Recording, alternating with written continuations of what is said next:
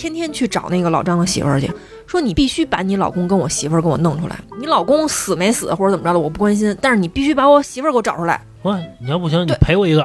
不是，反正他就上自己这好兄弟弟媳这儿去了，嗯就要老婆去啊，了。我明白，这话也不好意思说白了。啊 是啊是，你跟我得了，你赔我，你赔我，但那最后怎么赔啊？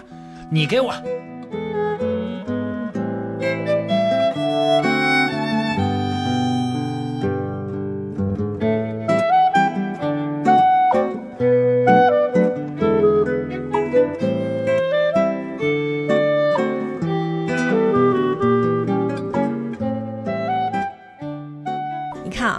岁数也不大，你也是一小姑娘，你挣那么多钱有什么用？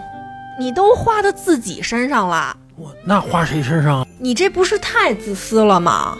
你身为这个老张家的儿女，你其实相当于是没有给这个老张家做出一点贡献，你光想着自己快乐了。你说你一女孩儿，你也没法传宗接代，是不是？你迟早是嫁出去的货，泼出去的水。你跑我家来说这么一话，我他妈不把你撅出去。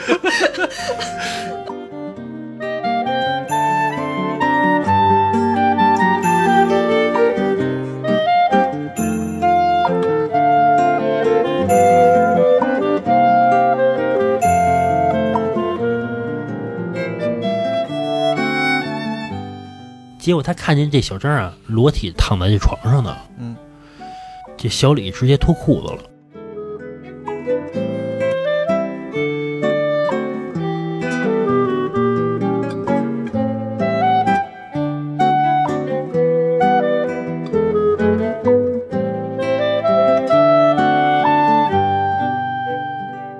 领完证之后呢，小张就带着小李回到了家里边儿，给这全家人介绍一下嘛，说这是我丈夫啊，说以后这个都是一家人了，尊尊重点儿。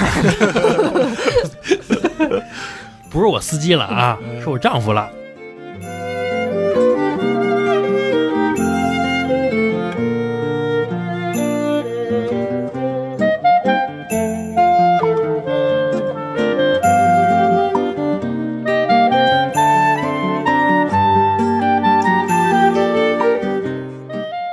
咱是一家人啊，哦，咱这个心，咱这个力，咱这个钱，得往一块儿使。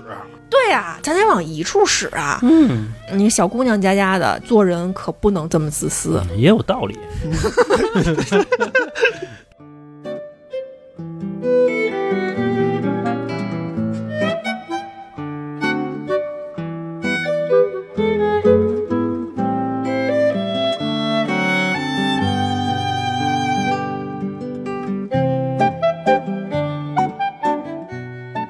这一次啊，小张的妈妈直接气哭了。他妈早该哭了。